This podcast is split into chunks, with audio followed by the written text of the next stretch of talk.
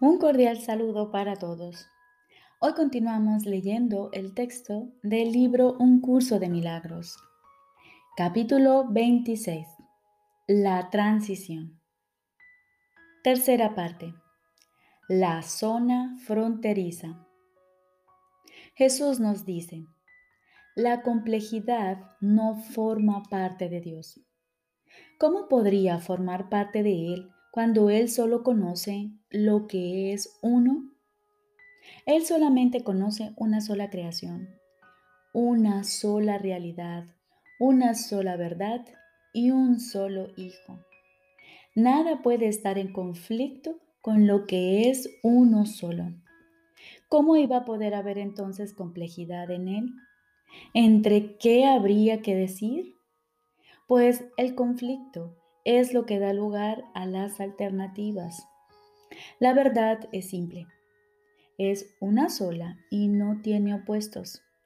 ¿Cómo iba a poder presentarse la discordia ante su simple presencia y dar lugar a la complejidad allí donde únicamente existe la unicidad? La verdad no elige, pues no existen alternativas entre las que elegir. Si solo las hubiera, podría ser la elección un paso necesario en el avance hacia la unicidad. En lo que es todo, no hay cabida para nada más. Sin embargo, esta inmensidad se encuentra más allá del alcance de este plan de estudios. No es necesario, pues, que nos detengamos en alguno que no puede ser captado de inmediato. Existe una zona fronteriza en el pensamiento que se encuentra entre este mundo y el cielo. No es un lugar. Cuando llegas a ella, te das cuenta de que está fuera de los confines del tiempo.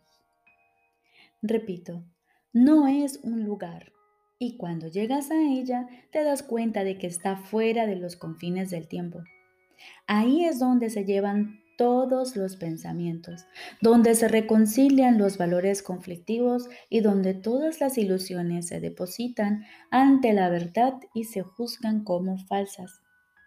Esta zona fronteriza está justo más allá de las puertas del cielo. Ahí todo pensamiento se vuelve puro y totalmente simple. Ahí se niega el pecado y en su lugar se recibe todo lo que simplemente es. Este es el final de la jornada, nos hemos referido a ese lugar como el mundo real. Sin embargo, hay una contradicción en esto, en el sentido de que las palabras implican la idea de una realidad limitada, una verdad parcial, un segmento de universo hecho realidad. Esto se debe a que el conocimiento no ataca a la percepción. Ambos se llevan sencillamente el uno ante el otro, y solo uno de ellos continúa más allá de la puerta donde se encuentra la unicidad. La salvación es una zona fronteriza donde los conceptos de lugar y tiempo, así como el de elegir, tienen aún significado, si bien se puede ver que son temporales, que están fuera de lugar y que toda elección ya se ha llevado a cabo. Ninguna creencia que el Hijo de Dios albergue puede ser destruida, pero lo que es verdad para él tiene que llevarse ante la última comparación que él jamás tendrá que hacer. La última posible evaluación, el juicio final sobre este mundo. Se trata del juicio de la verdad con respecto a la ilusión y el del conocimiento con respecto a la percepción. No tiene ningún significado y no existe. Esto no es algo que tú decidas, es la simple declaración de un simple hecho. Pero en este mundo no hay hechos simples, porque todavía no está claro lo que es lo mismo y lo que es diferente. Esta distinción es lo único que se debe tener en cuenta a la hora de tomar cualquier decisión, pues en ella radica la diferencia entre los dos mundos. En este mundo, elegir se vuelve imposible. En el mundo real, se simplifica. La salvación se detiene justo antes del umbral del cielo, pues solo la percepción necesita salvación. El cielo jamás se perdió y por lo tanto no se puede salvar. Mas, ¿quién puede elegir entre su deseo del cielo y su deseo del infierno a menos que reconozca que no son lo mismo? Reconocer la diferencia es la meta de aprendizaje que este curso se ha propuesto. No irá más allá de este objetivo.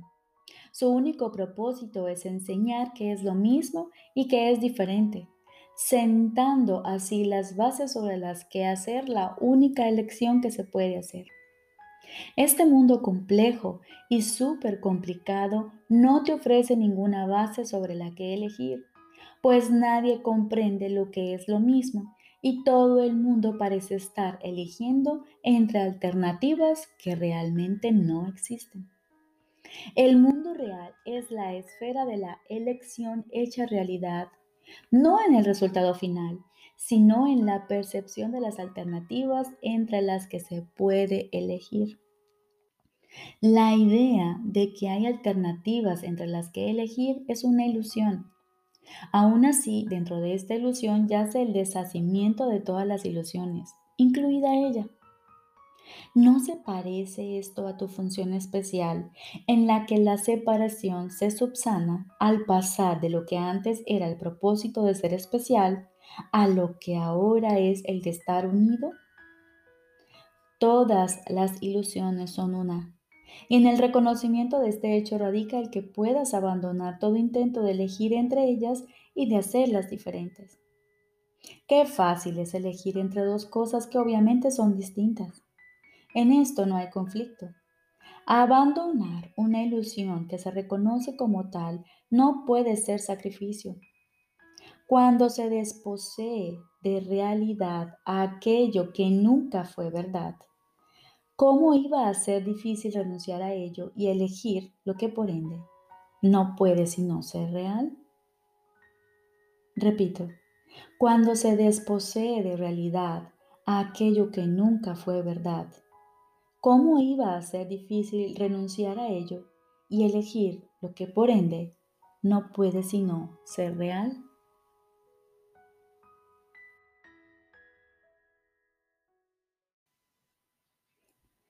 Ahora continuamos con el libro de ejercicios.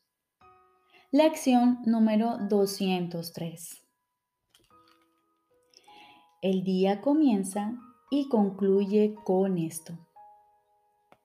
No soy un cuerpo, soy libre, pues aún soy tal como Dios me creó. Ahora cerramos nuestros ojos y olvidamos todo lo que jamás habíamos creído saber y entender. Y nos disponemos a escuchar con atención esta idea de repaso. Invoco el nombre de Dios y el mío propio. El nombre de Dios es mi liberación de todo pensamiento de maldad y de pecado, porque es mi nombre, así como el de Él. No soy un cuerpo, soy libre, pues aún soy tal como Dios me creó. Recordemos, en este sexto repaso, se nos invita a dedicar 15 minutos en la mañana y 15 minutos en la noche a aquietar nuestros pensamientos, a callar nuestra mente y escuchar atentamente este mensaje que Dios trae para nosotros. Invoco el nombre de Dios y el mío propio. Y durante el día, cuando nos sintamos tentados o cuando la tentación nos asedie a pensar lo contrario, lo que realmente no somos, nos apresuramos a proclamar que ya no somos presos de esos pensamientos y decimos, no quiero este pensamiento. El que quiero es, invoco el nombre de Dios y el mío propio. Y durante el día, cada hora, traeremos esta idea principal a nuestra mente.